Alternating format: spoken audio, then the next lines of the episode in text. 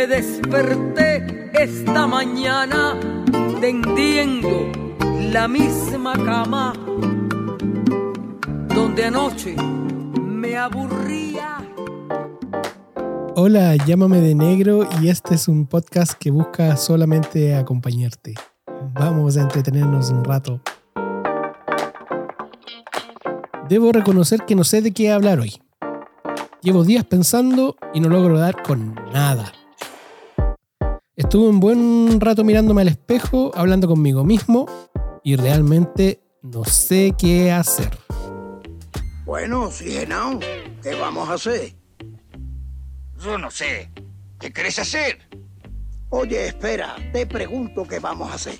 Tú contestas, no sé qué querés hacer. Yo te digo, ¿qué vamos a hacer? Tú dices, ¿qué querés hacer? ¿Qué vamos a hacer? Pues vamos a hacerlo ya de una vez, supermazo. De acuerdo, che. ¿Qué querés hacer? Otra vez, ¿qué querés hacer? Siempre el mismo cuento. Sí, no sé qué hacer. Y eso ya me está haciendo enojar un poco. Necesito llegar pronto a ese momento eureka. Advertencia, advertencia. Momento dispersión. Momento dispersión. ¿Habías escuchado eso del momento eureka? Ya. Para avanzar un poco mientras se me ocurre el tema principal de este capítulo, le voy a contar la historia del momento eureka a los que no lo conocían. Los que sí conocen el origen de la exclamación eh, eureka, silencio por favor. Sin spoiler. Shh. El mito dice que Hierón II, rey de Siracusa, le solicitó a Arquímedes, un matemático y astrónomo griego, experto en geometría e inventor de máquinas de guerra, que comprobara que la corona que le había encargado a un orfebre local era realmente de oro puro. El rey tenía algunas dudas y creía que el artesano lo podría haber engañado agregándole algún otro mineral de menor valor a esa corona. Arquímedes pasó un tiempo pensando en la solución. Se decía que un día, mientras tomaba un baño, notó que el nivel del agua de la tina subía cuando él entraba. Así que creyó que ese efecto podría servirle para determinar el volumen de la corona. Debido a que el agua no se puede comprimir, la corona, al ser sumergida, desplazaría una cantidad de agua igual a su propio volumen. Aplicó sus conocimientos matemáticos. ¿Cuánto es 1 más 1? Papi, papi, papi, papi. ¿Cuánto es 100 menos 98? Papi, ¿y cuánto es 0 más 2?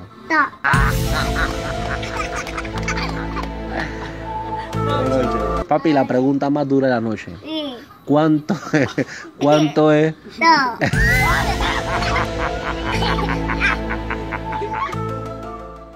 Ya, de negro, habla en serio.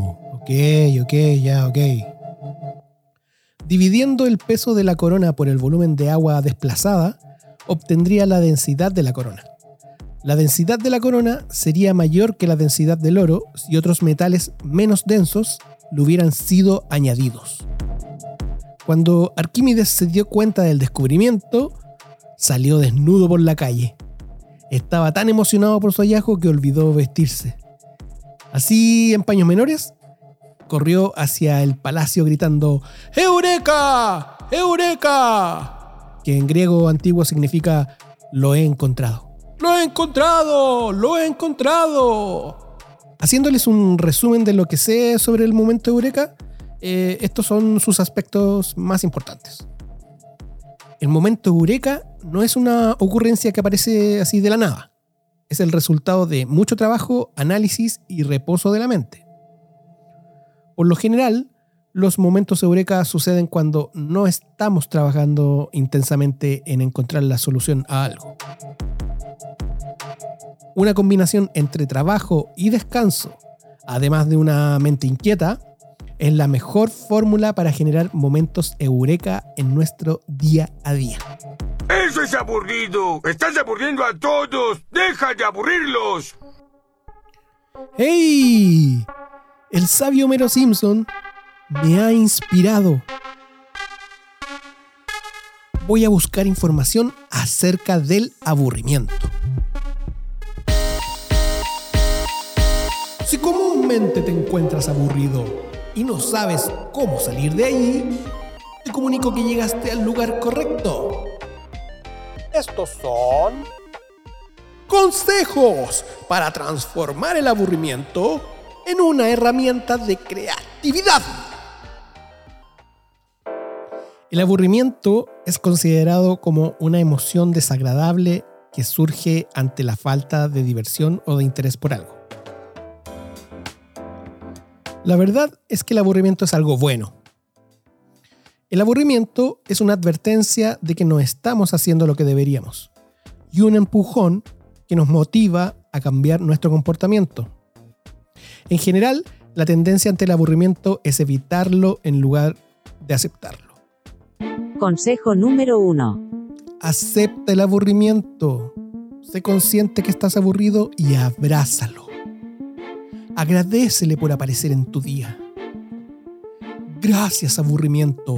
Llegaste cuando más lo necesitaba. Ven.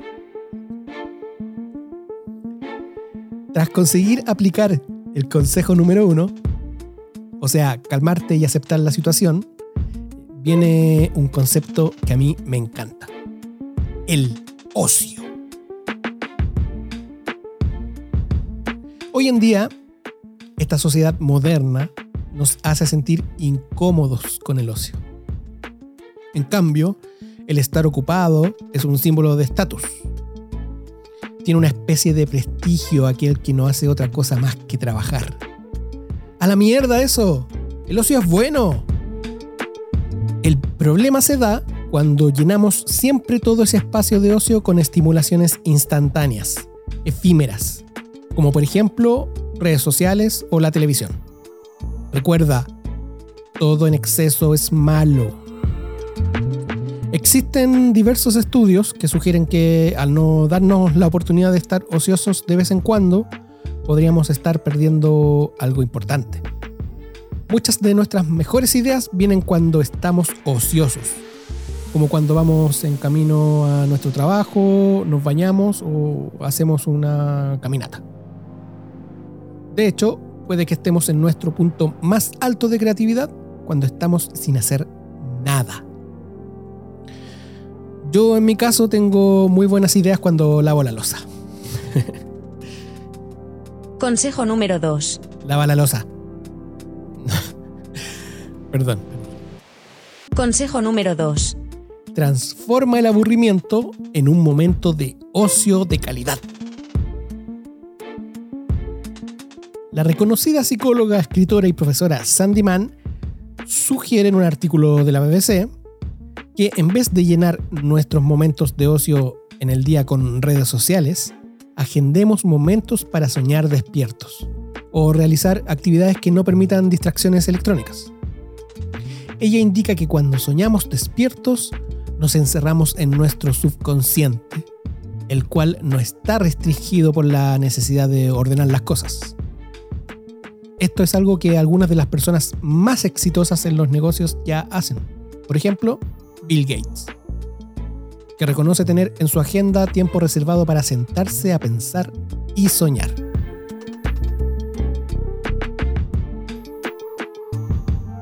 El ocio ayuda a restaurar la percepción de que las actividades que realizamos son valiosas o útiles. En palabras simples, momentos de ocio de calidad nos recargan, lo que en definitiva nos ayuda a ser más productivos.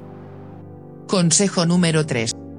Si a pesar de lo que te he dicho, no quieres pasar por ese desagradable momento de estar aburrido, entonces agéndate tus momentos de ocio. Esto te dará nuevas ideas constantemente y te recargará de energía.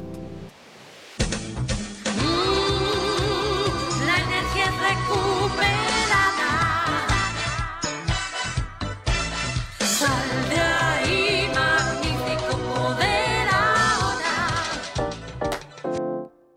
Uf, bueno, eso es todo por este capítulo. Si te aburrió, por lo menos ya sabes qué hacer. Llámame de negro. Nos acompañamos en el siguiente capítulo. Chao, chao. Esta es la canción del aburrimiento. No puedo jugar porque está lloviendo. El televisor sigue estropeado y aunque yo no he sido, estoy castigado.